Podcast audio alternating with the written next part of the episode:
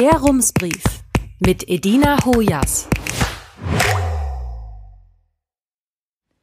Münster, 9. November 2021. Guten Tag. Haben Sie mal kurzfristig einen Termin bei Ihrer Hausärztin oder Ihrem Hausarzt gebraucht? Oft genügt ein Anruf und wenn Sie etwas Wartezeit mitbringen, kommen Sie noch am selben Tag dran. Bei einer Psychotherapie ist das nicht ganz so einfach. Eine Online-Suche und ein Anruf in der nächstgelegenen Praxis reichen in den meisten Fällen nicht aus. Der Weg zu einem Therapieplatz kann mühsam sein und für manche ist er schwieriger als für andere. Dabei haben wir es in Münster rein rechnerisch mit einer Überversorgung zu tun. Wie kann das sein? Um das zu verstehen, schauen wir uns in diesem Brief einmal das ganze System an. 14 Fragen und Antworten zur Psychotherapie. Erstens, wie bekomme ich einen Therapieplatz? Dafür brauchen Sie erstmal Kontaktdaten und die finden Sie online, zum Beispiel unter therapie.de oder auf der Seite des Psychotherapeutinnen-Netzwerks. Außerdem brauchen Sie Informationen darüber, wie die jeweilige Praxis abrechnet und zu den Spezialgebieten der Therapeutinnen.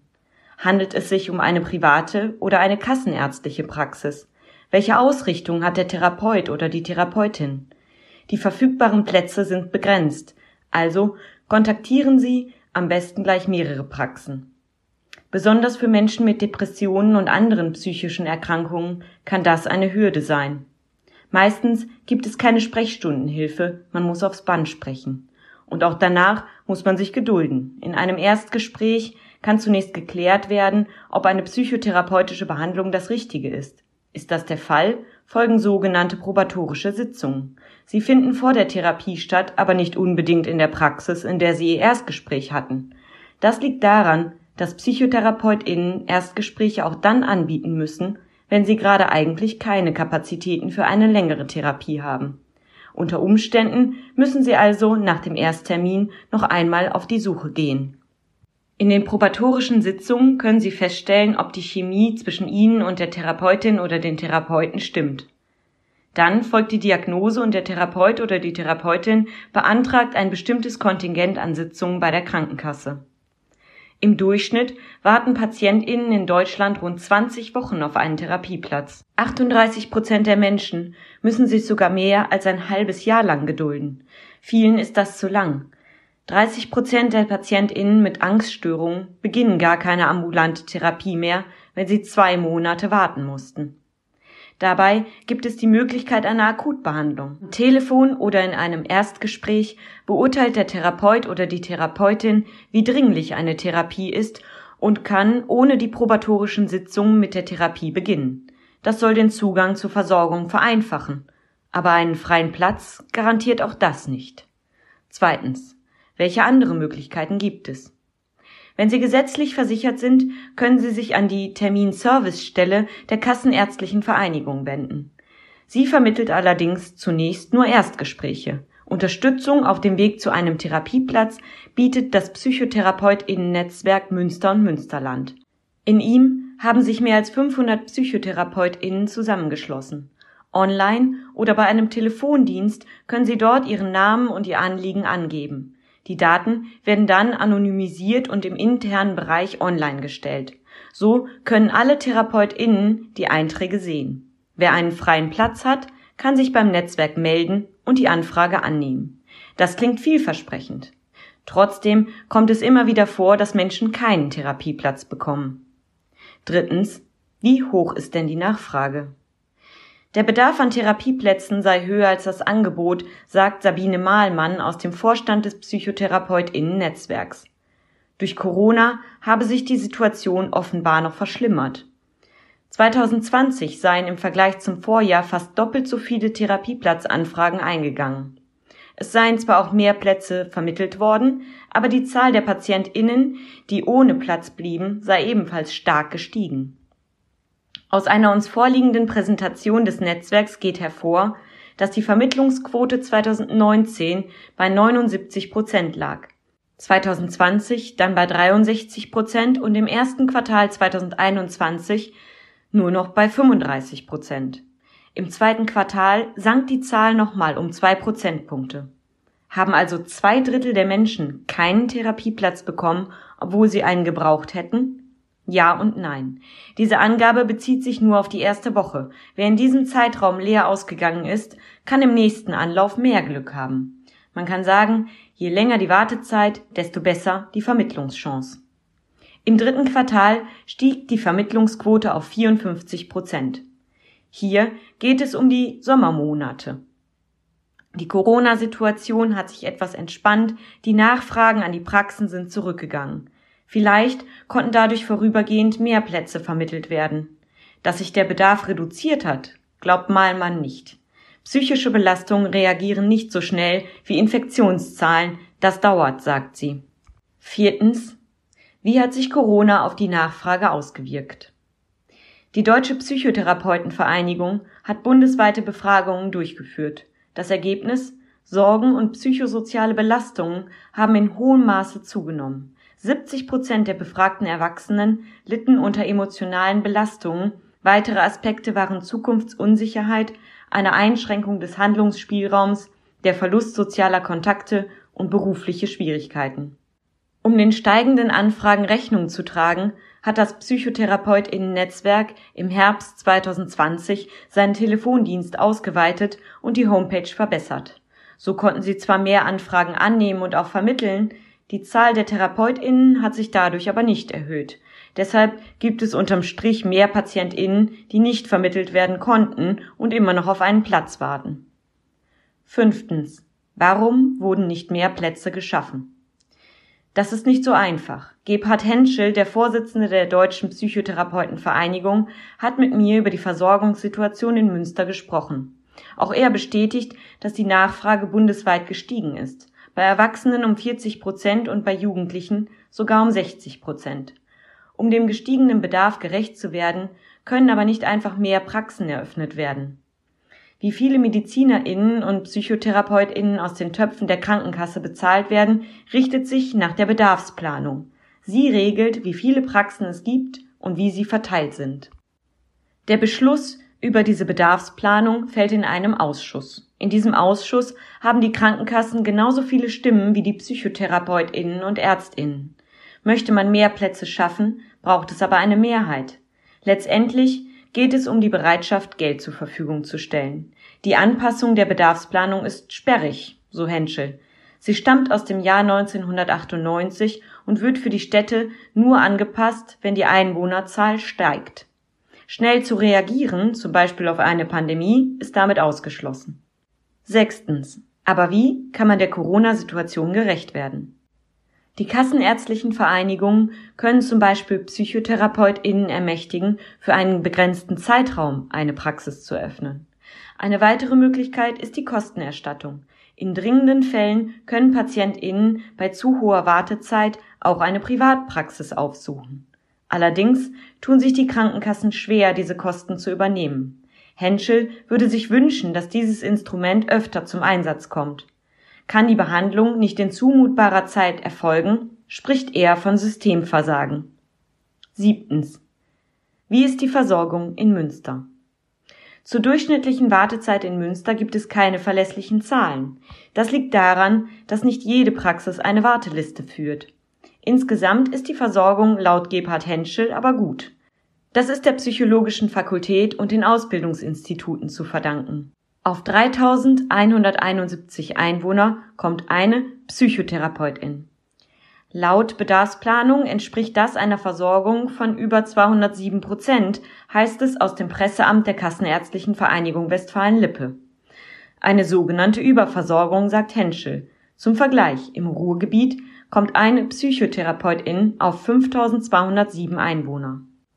Die Kassenärztliche Vereinigung und die Krankenkassen duldeten die Überversorgung, sagt Gebhard Henschel. Das liegt daran, dass Münster umliegende Kreise mitversorgt.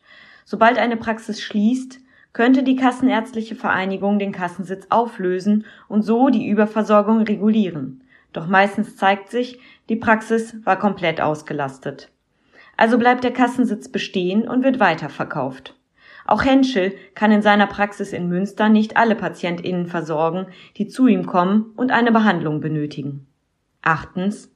Wie kann man trotzdem neue Versorgungsmöglichkeiten schaffen? Es gibt die Möglichkeit, einen Kassensitz zu halbieren.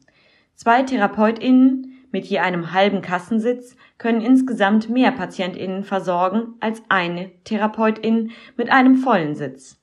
Die Kassenärztliche Vereinigung bezahlt pro Woche bis zu 60 Sitzungen. Im Durchschnitt hält eine Therapeutin aber nur 24 bis 26 Sitzungen pro Woche, weil alle Termine vor- und nachbearbeitet werden müssen.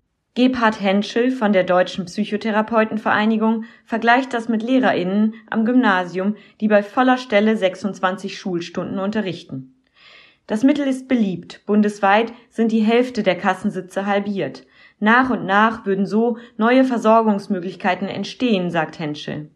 Die Therapiestunden werden übrigens einzeln abgerechnet. Für die TherapeutInnen entsteht durch einen halben Kassensitz also kein Nachteil. Für die Krankenkassen fallen bei zwei halben Sitzen aber meistens höhere Kosten an als für einen vollen Sitz. Neuntens. Werden die Richtigen behandelt? Immer wieder werden auch Vorwürfe gegen die PsychotherapeutInnen laut. Die sollen selbst für die langen Wartezeiten verantwortlich sein, indem sie die verfügbaren Plätze den Falschen geben. Sie würden lieber PatientInnen in einer vorübergehenden Lebenskrise behandeln, als Menschen mit schweren psychischen Erkrankungen, so heißt es. Henschel weist diesen Vorwurf zurück. Auch er bekommt die anonymisierten Kurzbeschreibungen der PatientInnen vom PsychotherapeutInnen-Netzwerk. Dabei handle es sich um umfangreiche Indikationen und nicht um leichte Störungen. Das bestätigt eine Studie der Techniker Krankenkasse. Den allgemeinen Anstieg der Nachfrage führt Henschel auch darauf zurück, dass das Bewusstsein für psychische Erkrankungen zugenommen habe. Die Deutsche Psychotherapeutenvereinigung fordert daher seit Jahren eine Reform der Bedarfsplanung und vor allem neue Zulassungen für PsychotherapeutInnen im Umland größerer Städte, in ländlichen Bereichen und im Ruhrgebiet. Zehntens. Wer fragt nach Therapieplätzen? Schaut man sich die Präsentation des PsychotherapeutInnen-Netzwerks einmal genauer an, fällt auf, dass 2021 deutlich mehr Frauen, knapp 60 Prozent aller Anfragen, sich um einen Therapieplatz bemüht haben als Männer. War die pandemiebedingte Belastung also für Frauen höher?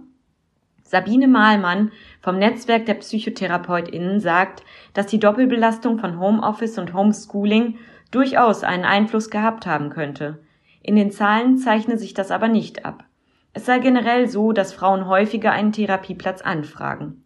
Vielleicht hat das mit der gesellschaftlichen Akzeptanz zu tun, mutmaßt Mahlmann. Männer täten sich schwerer damit, nach Hilfe zu fragen und Hilfe anzunehmen.